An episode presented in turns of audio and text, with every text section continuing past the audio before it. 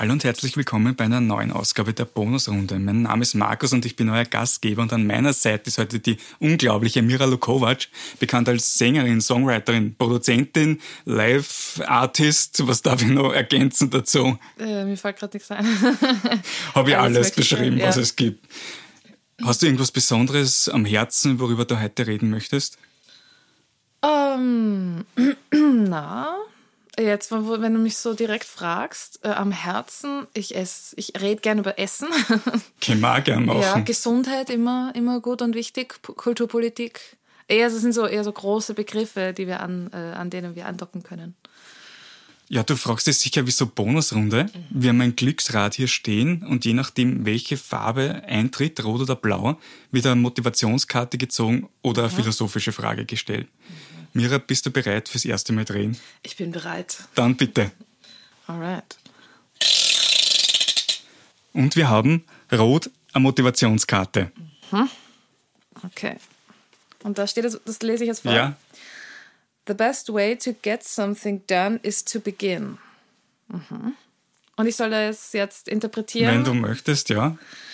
The, way, the best way to get something done is to begin. Um, ja, voll. Also ich bin im Vergleich zu vielen Freundinnen und Kolleginnen keine Prokrastinatorin, wie sagt man? Pro Procrastinator. Ähm, also natürlich manchmal schon, wenn man was wirklich auf die Nerven geht, aber und ich nicht Steuer zum Beispiel, das, das schiebe ich natürlich vor mich hin, aber ich weiß mittlerweile schon so genau, dass es mir so viel besser gehen wird und all das Gewicht, das auf mir lastet, wenn ich etwas tun muss und es nicht tue, wenn ich es einfach tue. Ich weiß einfach, wie es, dass alles besser wird und laufe dann nicht lang davor weg. Und ich sehe viele Freundinnen damit strugglen. Man kann ihnen nicht helfen, außer sie vielleicht zu pushen, aber es funktioniert auch nicht immer. Ähm, da bin ich sehr froh und deswegen äh, kann ich mich damit ganz gut identifizieren. Ich äh, fange dann auch einfach an. Genau. Da gibt es kein besonderes Mittel, wie du dann einfach loslegst? Oder? Ich muss, ich nehme mir die Zeit. Ich schaue, wo ich äh, noch irgendwo ähm, Zeit dafür habe und schreibe es in den Kalender. Und ähm, das heißt nicht, dass ich dann vielleicht eine Stunde später anfange, aber ich versuche es mir halt irgendwie so angenehm wie möglich zu gestalten. Und Struktur gibt mir unglaublich viel Halt. Das heißt, ich plane, wie ich das jetzt angehe. Und äh, wenn ich weiß, aha, das ist der schwierige Punkt, wo ich nicht weiterkomme, dann lege ich mir schon zurecht, wen könnte ich anrufen, der mir dabei hilft? Wer könnte mir hier vielleicht Infos geben, die ich nicht habe, weil ich nicht weiß, wie das und das geht? Oder was ist das Unangenehme dran? Dann versuche ich mich damit zu konfrontieren. Genau. Es ist eh, es ist, es ist schwierig. Also ich glaube, man ist manchmal vielleicht einfach der Typ für sowas oder nicht. Und manche Sachen sind sicher zacher als die anderen. Umgelegt auf deine Musik, hast du da ein Beispiel, wie du da vorangegangen bist? Mhm.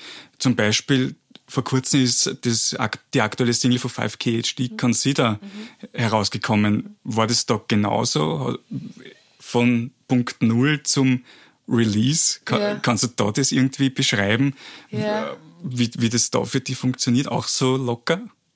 Ähm, verschieden. Also da gab es viele verschiedene Stationen. Da arbeite ich ja vor allem mit Manu Meyer zusammen. Also wir machen das ziemlich zu zweit. Ähm, also die Kompositionsarbeit, aber auch die Planung und so. Für alles, wie wir das haben wollen und so. Ähm, da ist es so gewesen, ich meine, beim Komponieren und beim Schreiben generell ist, egal ob ich das allein mache oder, wobei doch, wenn ich es mit Leuten mache, dann, dann muss man schon ein bisschen was planen. Einfach, man nimmt sich meistens Zeit, man sagt, hey, in der Woche, damit das irgendwie so entspannt wie möglich ist, nicht, dass man einen Zwei-Stunden-Termin hat und in dem muss dann was geschrieben werden möglichst was Gutes oder so, sondern man sagt, hey, wir, und im, ja, da nehmen wir uns eine Woche oder mehrere Tage oder so viel Zeit wie möglich frei und treffen uns im Studio und machen was. Und das war so, dass wir im August letzten Jahres uns Zeit genommen haben, wirklich ohne große Pläne. Und dann haben wir wirklich in zwei Wochen urviel geschrieben zusammen. Und dann ist das brach gelegen für äh, vier, fünf Monate. Und dann haben wir gesagt, da, da machen wir jetzt weiter, Jänner, Februar, und hatten da irgendwie so eine Phase und da ist dann Consider fertig geworden. Und wir haben gesagt, jetzt wollen wir mal wieder was rausbringen, weil es schon so, it's been a long time.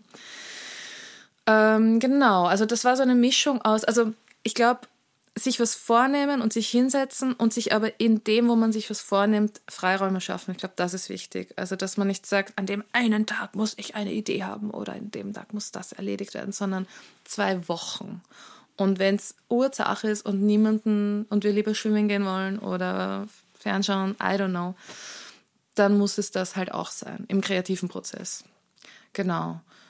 Und sonst, ja, ich setze mich einfach schon gern hin und mache Pläne. Ich liebe Pläne machen. Deswegen geht das dann bei mir dann auch recht schnell voran. Ist es aber dann öfters so, dass das wirklich so eingehalten wird oder ist es die eigene Sicherheit, die Pläne? Wie oft passiert es dann, dass Pläne die Pläne, ja. Ähm, passiert natürlich auch, gehört dazu. Man spürt meistens vorher, ob es klappen wird oder nicht, je nachdem mit wem. Ich bin schon, ich bin da sehr strukturiert. Ich liebe eben meine Pläne und Strukturen und ich liebe es auch, wenn sie eingehalten werden. Ich liebe Pünktlichkeit, ich liebe all diese Sachen. Das klingt jetzt mega verkrampft und, und, und ähm, uhrwerkmäßig. Innerhalb dieses Uhrwerks, unter Anführungszeichen, äh, bewege ich mich halt voll frei. Und mir gibt es Sicherheit in diesem Strukturding, in diesem Uhrwerk, wenn man das verwenden möchte, das Wort, ähm, bin ich, kann ich floaten und kann alles passieren.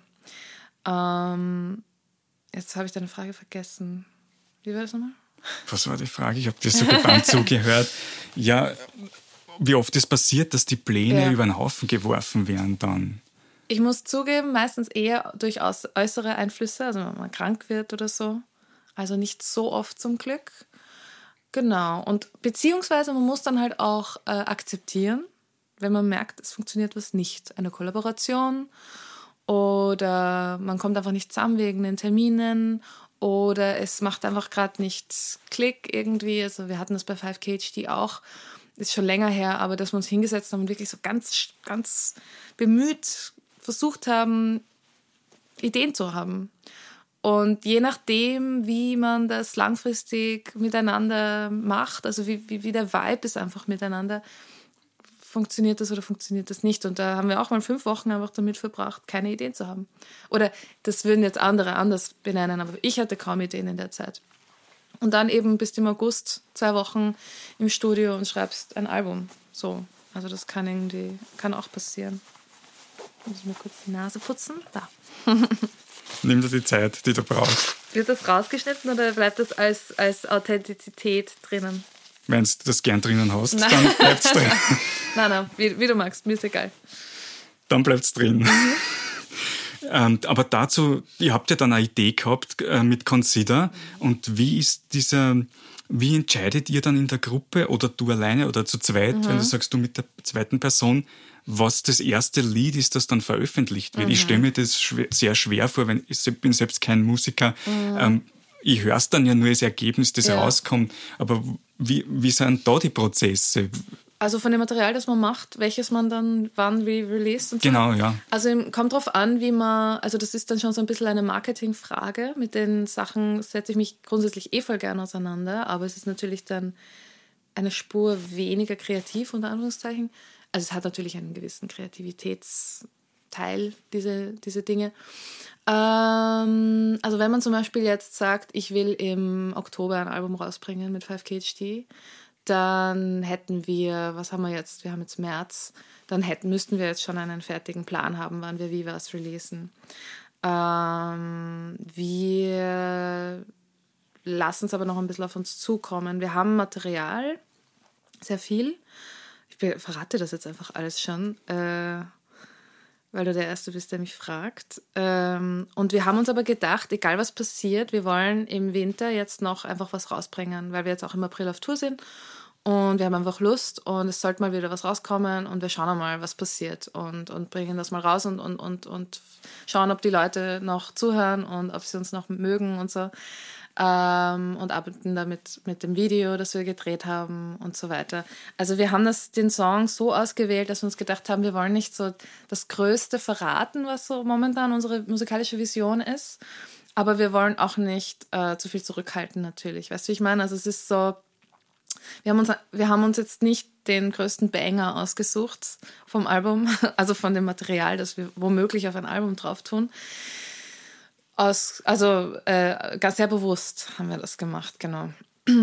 ähm, das wollen wir uns noch ein bisschen aufsparen. Das klingt jetzt irgendwie komisch, aber also ich, mir taugt der Song voll, aber er ist so ein guter Albumtrack eigentlich, der so dazwischen sehr gut passt. Gab es dann andere Leute, die gesagt haben, oh ja, der große Banger soll als erster veröffentlicht werden? Wir haben darüber diskutiert, vor allem Manu und ich. Wir sind sehr viel im Dialog und also das Interessante ist, ich glaube, wir verbringen genauso viel Zeit darüber zu diskutieren, was wir wie wann machen, mit wem wie, wie, das, wie die Studioarbeit selber. Also wir diskutieren extrem viel darüber, wonach wir uns, also was uns wurscht sein sollte und wonach wir uns schon vielleicht richten wollen.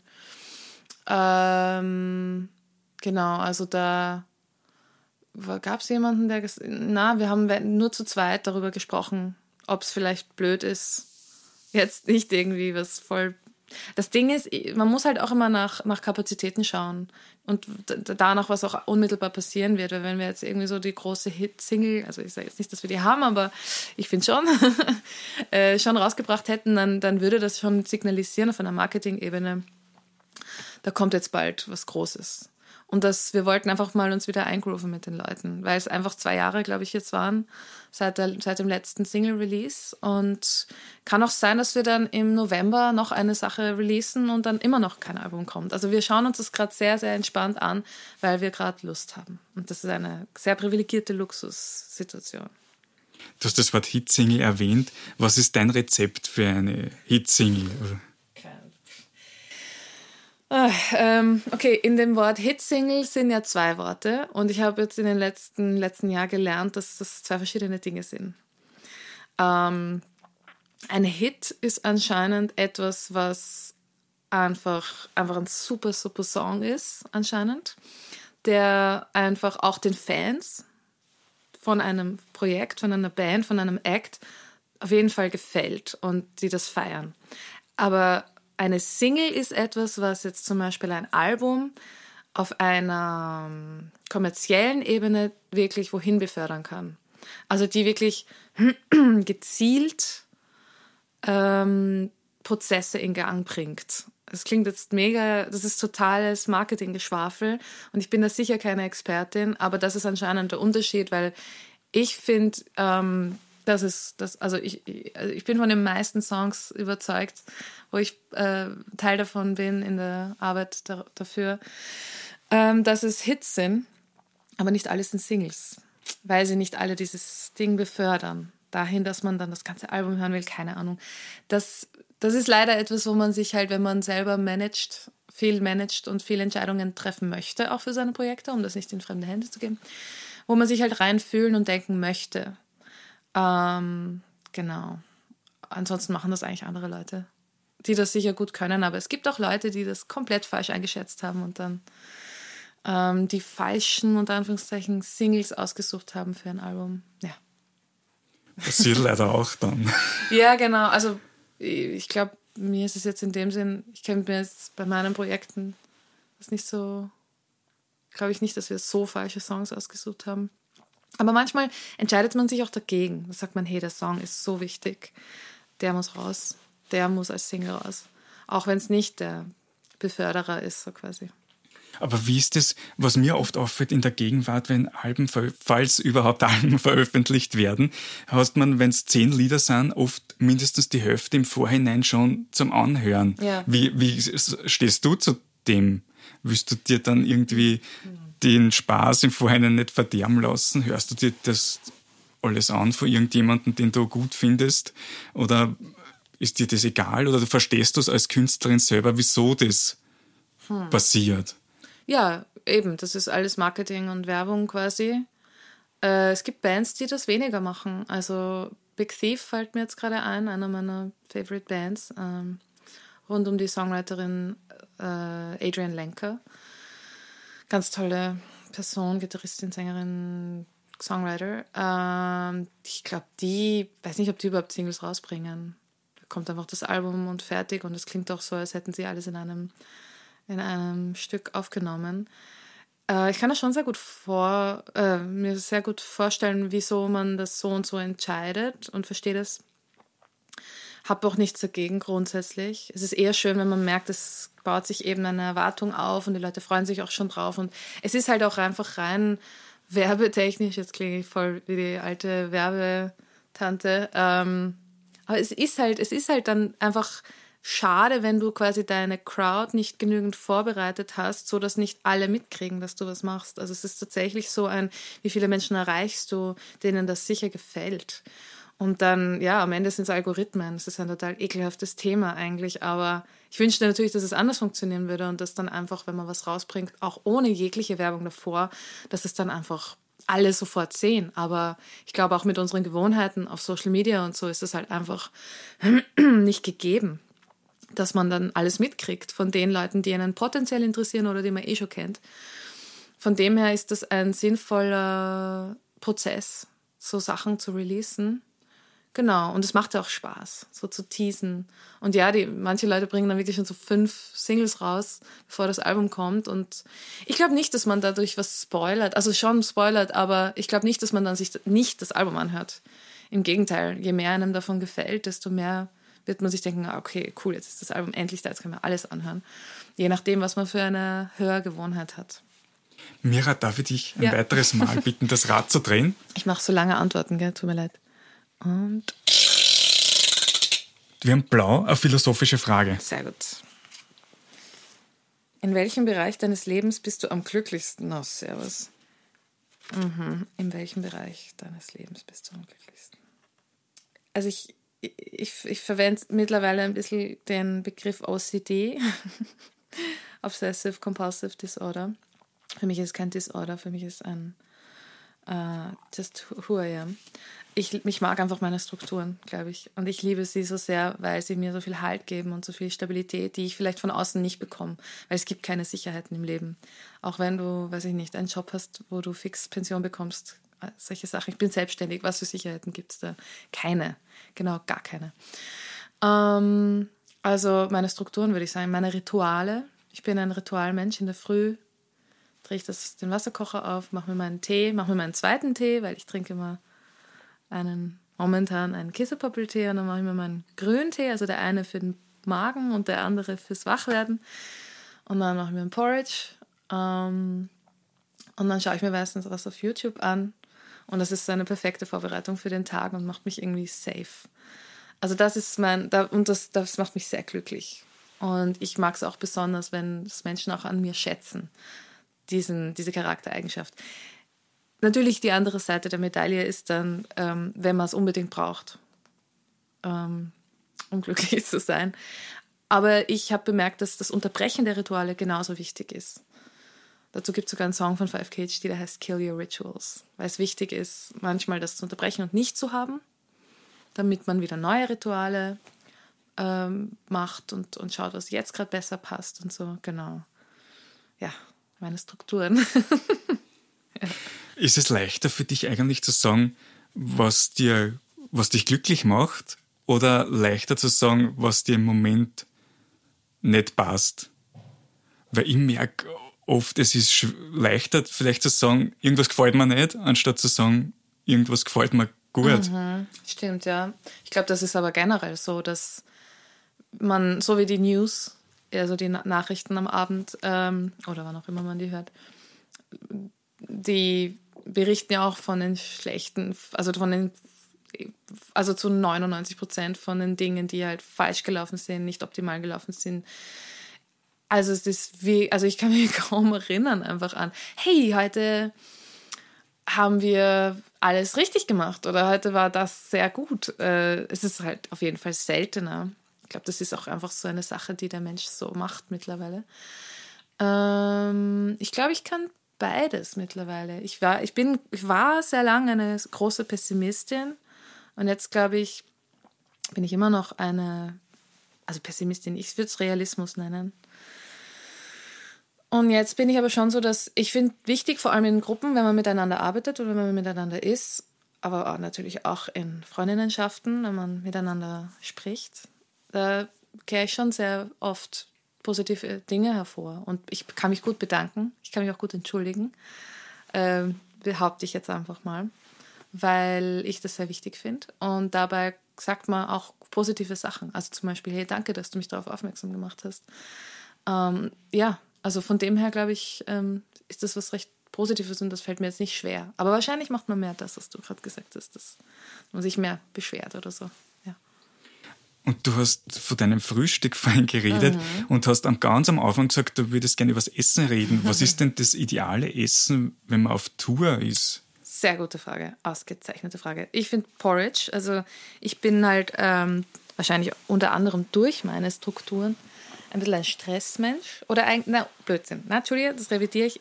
Dadurch, wenn ich meine Strukturen habe, dann habe ich keinen Stress, weil dann geht es mir gut. Tour bedeutet Unberechenbarkeit. Tour bedeutet on the road sein. Tour bedeutet viel sitzen, viel warten, viel Langeweile zum Teil. Und erst, wenn man dann ankommt, ist es super. Meistens. ähm, und wenig Schlaf bedeutet es vor allem. Und nicht das Essen, das man am liebsten hat oder das man braucht gerade. Und wenn man dann gestresst ist, dann reagiert bei mir zumindest immer mein Körper. Und dann habe ich entweder Bauchweh oder kriege einen Schnupfen oder bin mega verkrampft etc. Und daher ist Essen halt extrem wichtig, weil das gibt mir so viel Comfort. Ähm, genau. Hast du gefragt, was ich essen möchte? was Tour, das Ideal ist oder ja. was du ja. für dich das Ideal ist? Ja, sicher. Porridge. Porridge ist wirklich das Allerbeste, weil das macht einfach so eine eine gute Unterlage. Wenn man im Winter tourt, dann wärmt es halt auch voll gut. Und ich bin jemand, der, ich muss ganz oft essen. Ich kann jetzt nicht drei Riesenmahlzeiten essen am Tag, sonst das, da, da geht mein Blutzucker rauf runter, das packe ich gar nicht. Sondern ich esse eher so fünf, sechs Mal kleiner und habe sechs, sieben Mal am Tag einfach die größte Freude, weil ich, weil, mir, weil, weil mir Essen so viel Spaß macht. Ähm, genau, also Porridge würde ich sagen, wäre das beste Frühstück ansonsten, ich liebe natürlich ein gutes äh, äh, steirisches Fladenbrot zum Beispiel mit einer guten Butter und einem guten Käse. Aber das ist nicht immer das Beste für mich. Aber das liegt an meinen Unverträglichkeiten, über die wir auch ganz lange reden können.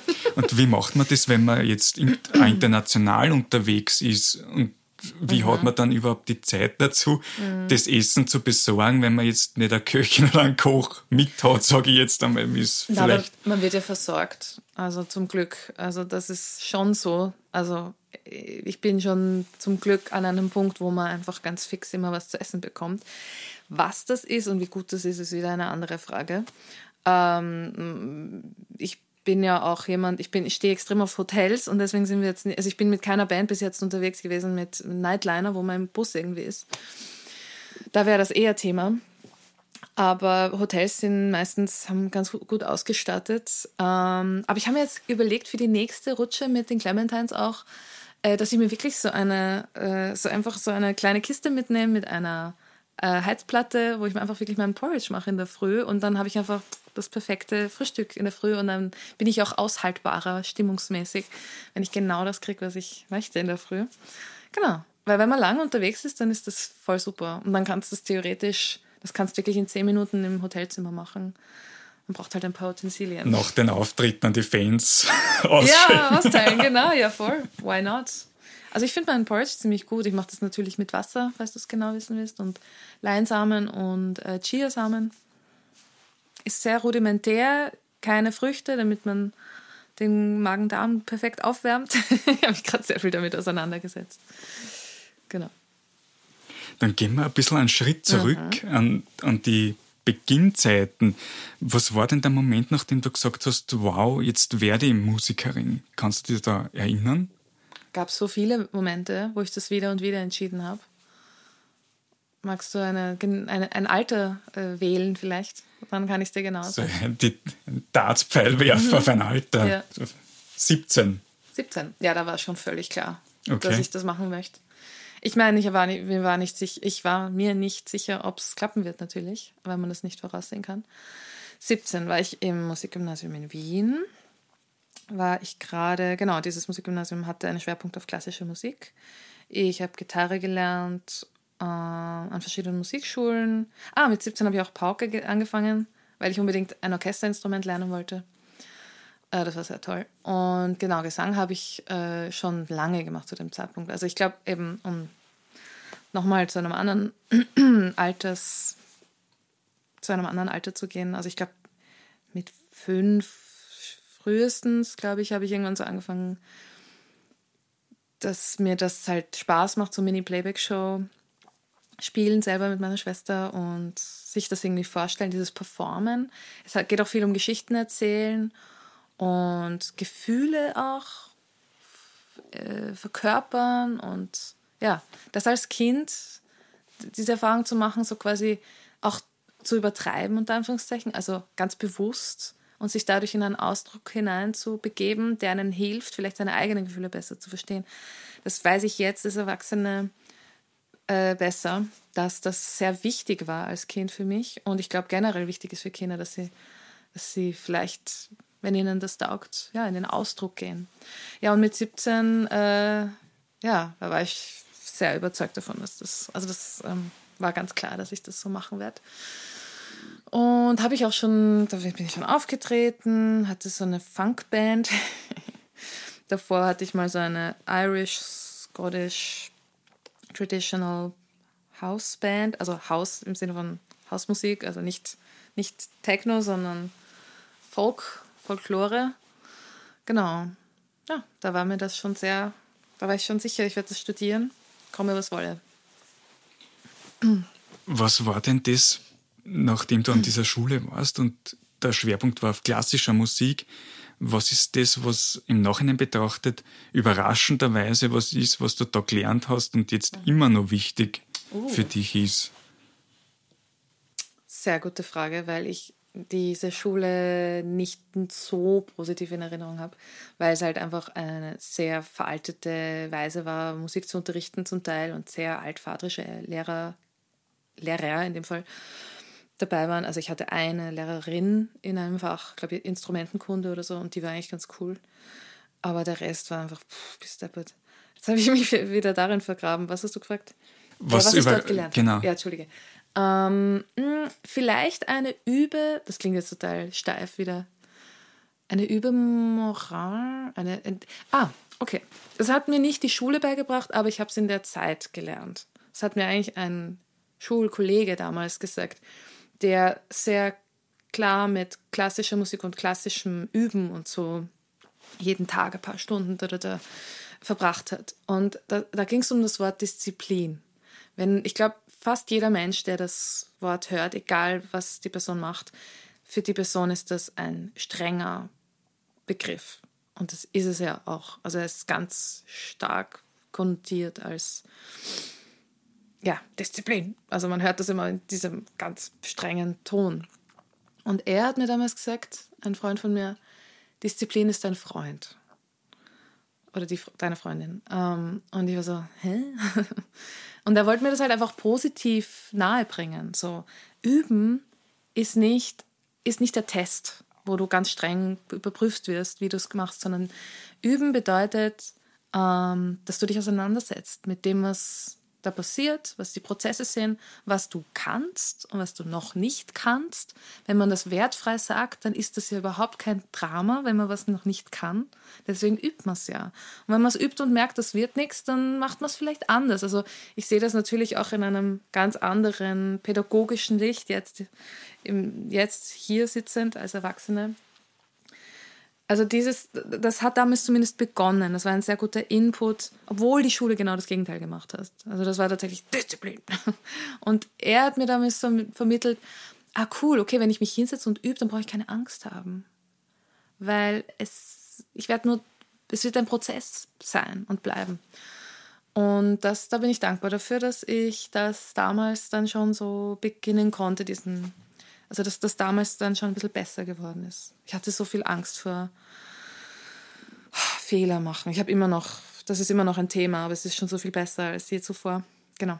Aber mir überrascht jetzt in dem, was du erzählst, was war dann der Grund eigentlich dafür, dass du nicht gesagt hast, ich höre auf damit, wenn, wenn du sagst, das ist so ähm, altmodisch und es war so strikt, kann ich mir vorstellen, dass viele Menschen dann vielleicht sagen, na, ich, ich will Musik eigentlich gar nicht mehr weitermachen. Aufhören mit der Schule oder aufhören mit, mit Musik in dem Fall? Ja, also mhm. beides ähm, dann eigentlich, weil wenn es eine Musikschule ist. Mhm. War eh urschwer. Also es war so eine fünfjährige Oberstufe, ich war da fünf Jahre und wollte regelmäßig aufgeben. Also ich war, äh, man muss dazu sagen, ich war eine immer extrem begeisterte Schülerin. ich, ich habe die Schule geliebt und in jede Schule, in die ich gekommen bin, gab es so viele LehrerInnen, die es mir so versaut haben. Deswegen bin ich total die Verfechterin von moderner Pädagogik und dass da immer weiter geforscht wird und das verbessert wird, weil ich, an mir hätte man so viel Gutes machen können. Und ich hatte so viele geschissene Lehrerinnen, die einfach nicht gemerkt haben, dass ich all ihnen von den, an den Lippen hänge und alles lernen möchte. Entschuldigung. Ähm und ich habe dann in der Oberstufe gemerkt, okay, schon wieder so eine Schule, die mich äh, vernichten will einfach und die nicht will, dass ich aufblühe, sondern die wollen mich irgendwie, die wollen mich nur, äh, es hat sich wirklich wie eine Ohrfeige jeden Tag angefühlt. Alles war falsch, alles war nicht korrekt genug und äh, ja, ich war da natürlich auch nicht die, die, die Schülerin, die die LehrerInnen dort am liebsten hatten, weil ich eine, also dann einfach nicht, ich hatte keine guten Noten, weil dieser Stress hat einfach mir alles an Konzentrationsfähigkeit genommen. Und ich wollte regelmäßig aufgeben, aber ich habe im Musikgymnasium tatsächlich so viele Friends kennengelernt, die ich immer noch habe. Also Manu Meyer zum Beispiel, kenne ich seit 20 Jahren. Und das ist einer der wertvollsten äh, Begegnungen überhaupt in meinem Leben. Und der kommt aus einem total klassischen Musik, aus einer Musikfamilie. Und der hat aber einen ganz anderen Zugang. Ähm, bin schon wieder nicht mehr bei deiner Frage, gell? Wieso habe ich nicht aufgegeben? Wegen diesen Leuten.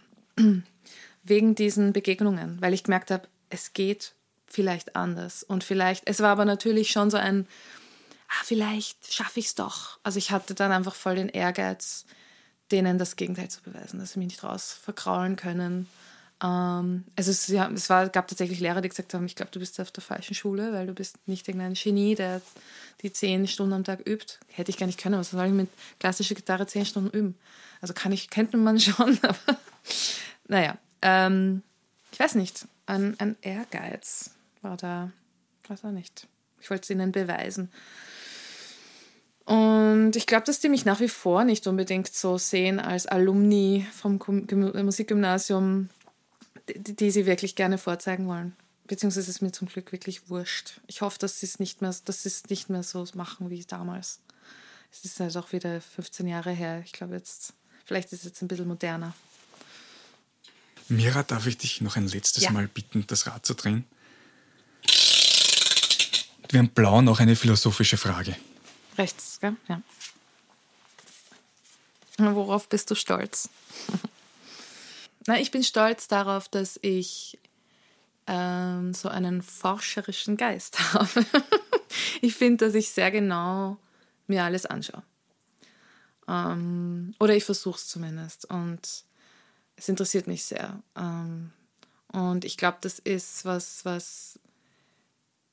Vielleicht habe ich das nicht immer gemacht und mir dann irgendwann gedacht, hey, solltest du dir genauer anschauen. Ähm, und es hat sich halt dann auch immer bewiesen, dass wenn ich mir egal, also ich rede wirklich von allem. Ich rede von Instrumenten, ähm, von zwischenmenschlichen Beziehungen aber auch, weil ich gebe mich nicht gern zufrieden mit, aha, wir haben einen Konflikt, dann gehen wir halt auseinander. Das akzeptiere ich nicht so gern.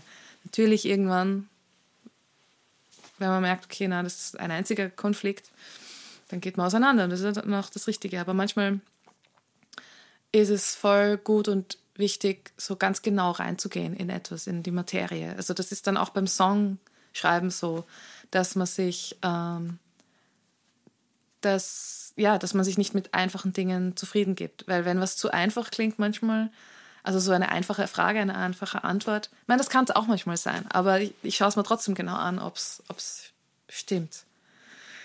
Ja, also ich, ich bin stolz auf meine, meine, meine, meine, wissenschaftlichen, meine wissenschaftliche Herangehensweise in allen Belangen des Lebens. Was ist der Song, auf den du am stolzesten bist? Oder hast du anders, vielleicht ist es schwierig, nur einen zu sagen, besondere Songzeilen oder besondere Kompositionen, auf die du sehr stolz bist? Mhm. Ja, ich bin sehr stolz auf das Lied Stay a Little Longer von meinem letzten Album What Else Can Break. Ähm, das, ich finde, das ist, also ja, das ist, ähm, das ist irgendwie gut geflowt. Das war auch sehr schnell da und sehr schnell fertig und hat so, ist einfach so in sich, hat sich in sich aufgebaut, keine Ahnung. Es war einfach, es ist sehr natürlich irgendwie rausgekommen. Das ist meistens auch, das sind die besten Lieder, wenn im Nachhinein man merkt, aha, die ganze Struktur und äh, die Geschichte und alles, was einfach dazu gehört, dass das eine runde Sache ist, die, das kriegt man erst im Nachhinein mit, dass das alles so gut passt. Und hat es aber am Anfang gar nicht beabsichtigt, jetzt da so ja, was Fertiges zu machen, sondern hat einfach nur quasi auf Rack gedrückt und losgelegt. Und ja, ich weiß nicht, das ist dieses Maybe in a minute you'll see, maybe tomorrow you'll. Warte mal, ich kann es immer nur rezitieren, wenn ich singe. Um, maybe in a minute you'll see, maybe tomorrow you'll feel, maybe on Friday you'll know, maybe next year you'll be glad that you stayed a little while longer to see what else can break, to see what else can ache, to make another mistake. Das ist der Refrain und auf den bin ich ein bisschen stolz, weil der mich auch nach wie vor live regelmäßig selbst berührt. Das ist schon toll, wenn man, wenn man sich selbst so berühren kann. Das ist irgendwie arg. Also das ähm, brauche ich niemanden mehr. also bin ich komplett selbstständig mit all meinen Gefühlen.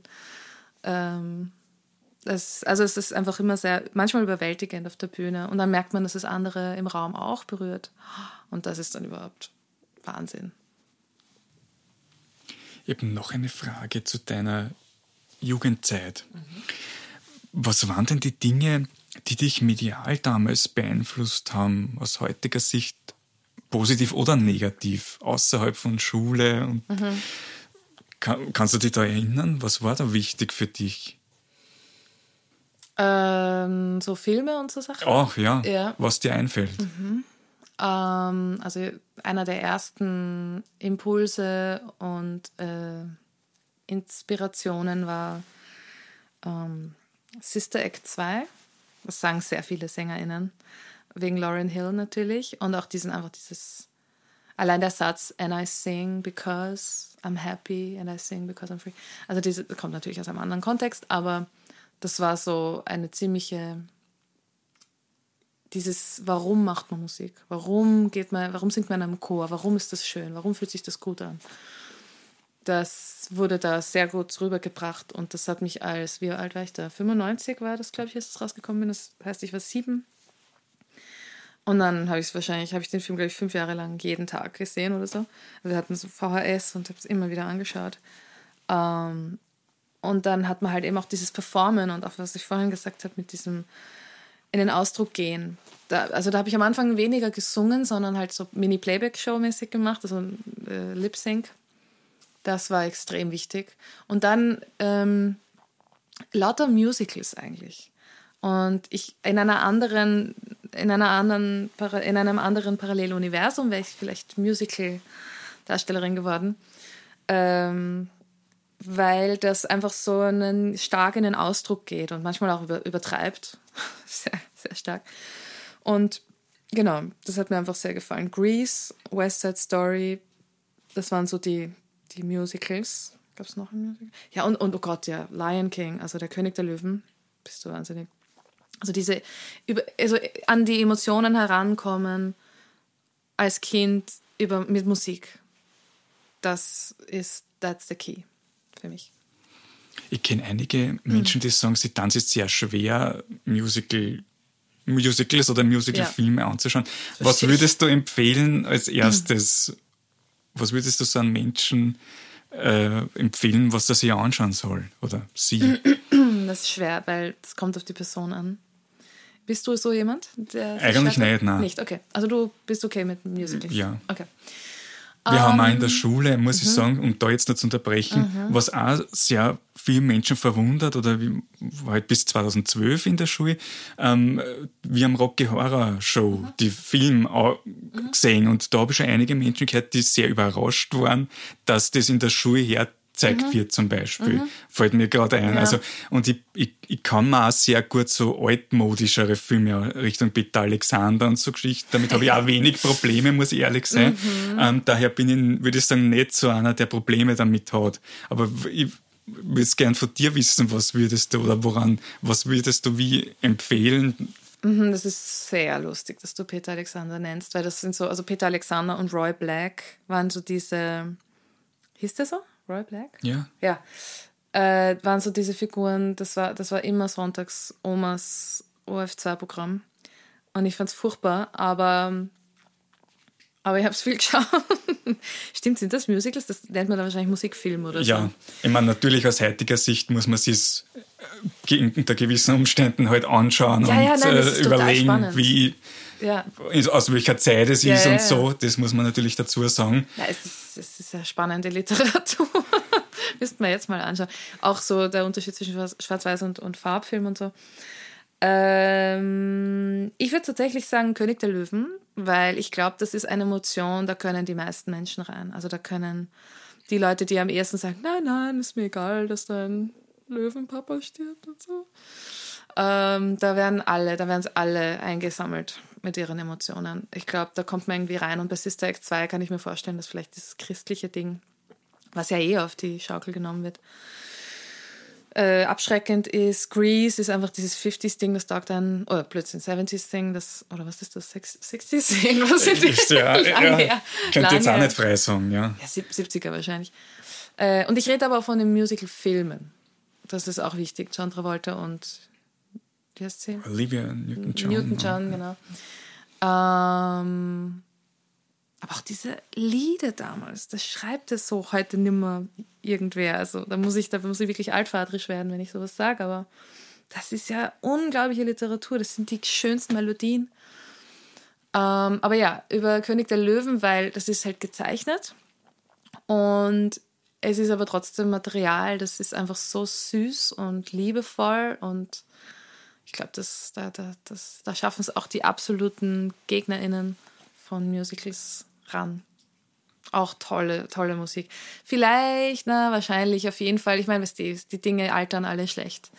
Also natürlich, dass man da die afrikanischen, ähm, dass man da afrikanische Musik so eingebettet hat in Fantasiesprache und so, das ist natürlich schwierig. Punkt. Da kann man gar nichts beschönigen. Dann habe ich zum Abschluss noch zwei Fragen für dich. Mhm. Die erste ist, man hatte zuletzt jemand ein Vorurteil über dich und wie wurde es beseitigt? Wann hatte das letzte Mal ja. jemand ein Vorurteil über mich und wie oder wann? Ja, oder? wie wurde es beseitigt? Wurde es beseitigt? Naja, damit habe ich ja zum Glück, sagt man mir das dann vielleicht nicht ins Gesicht. Ähm, viele Vorurteile stimmen, glaube ich, auch. Bei mir zumindest. Ich, ah, das ist eine gute Geschichte. I hope the, the person who, who said that is hearing, is listening to this podcast. Ich sag mal, jemand aus der Branche ähm, oder aus einer, nein, nicht aus meiner Branche eigentlich, aber aus einer, aus einer Branche hat gesagt, ich wäre anspruchsvoll und kompliziert. Und also ich habe das gehört von einem anderen. Und da ging es um einen Fernsehauftritt. Und deswegen wollte er nicht, dass ich dabei bin bei dieser Sache. und ich fand das, ähm, zuerst war ich so, was? Was ist das für eine, was heißt das? Und dann ist mir halt irgendwie klar geworden, anspruchsvoll ist ja was, also eigentlich nicht Negatives. Anspruchslos sein möchte man vielleicht, wenn man zu Gast ist bei jemandem oder so, keine Ahnung. Und kompliziert ist natürlich eine, ähm, äh, sehr, äh, das sagt man meistens bei Frauen natürlich, und eine Frau ist schneller mal kompliziert für einen Mann oder für, eine, für die Welt, nur weil es nicht das ähm, System ist, das am meisten promoted wird auf der Welt, ist alles gleich kompliziert. Und dann haben wir gedacht, naja, weißt du was, ich bin auf jeden Fall komplex. Ich bin sicher nicht, äh, geht sicher nicht nur in eine Richtung, sondern ich, ich bin sicher eine widersprüchliche Person, weil alles widersprüchlich ist. Es ist paradox, es ist komplex and I'm here for it. Also nicht, also nichts besser als das. Also ich bin ja auch voll fad, wenn ich dann nur so in eine Richtung wäre. Also so habe ich mir das dann zurechtgelegt. Ähm, ich konnte es nicht, also ich konnte ihm das nicht, glaube ich, beweisen. Wobei, ähm, ich glaube, durch einen wirklich sehr schönen Werdegang und eine schöne Karriere, die, über die ich voll froh bin und die voll Spaß macht und ein Riesenprivileg ist, konnte ich das quasi eh. Trotz meiner Anspruchsvolligkeit, meinem Anspruch und meiner Komplexität konnte ich meinen Weg gehen. genau, von dem her. Das ist, das ist das Einzige, was mir so einfällt. Und die letzte Frage ist, wenn du ein Album auf eine Insel mitnehmen könntest und man könnte uh. das dort hören, mhm. Welches wäre es? Uh, okay, warte, das muss kurz überlegen. Muss ich das dann die ganze Zeit hören oder darf ich es nur manchmal hören? Du darfst das auch nur Das ist durchgehend. das wird dir dauernd vorgespielt, ja, genau. dann dort auf der Insel. So als Qual. Du musst das jetzt. ähm, schwer. Ich glaube, es ist Hail to the Thief von Radiohead. Mira, vielen Dank fürs Kommen. Es hat mich sehr gefreut. Bitte hört euch die Musik von 5KHD, My Ugly Clementine und alles weitere, was du herausbringst, an. Wir hören uns beim nächsten Mal bei der nächsten Ausgabe der Bonusrunde. Tschüss.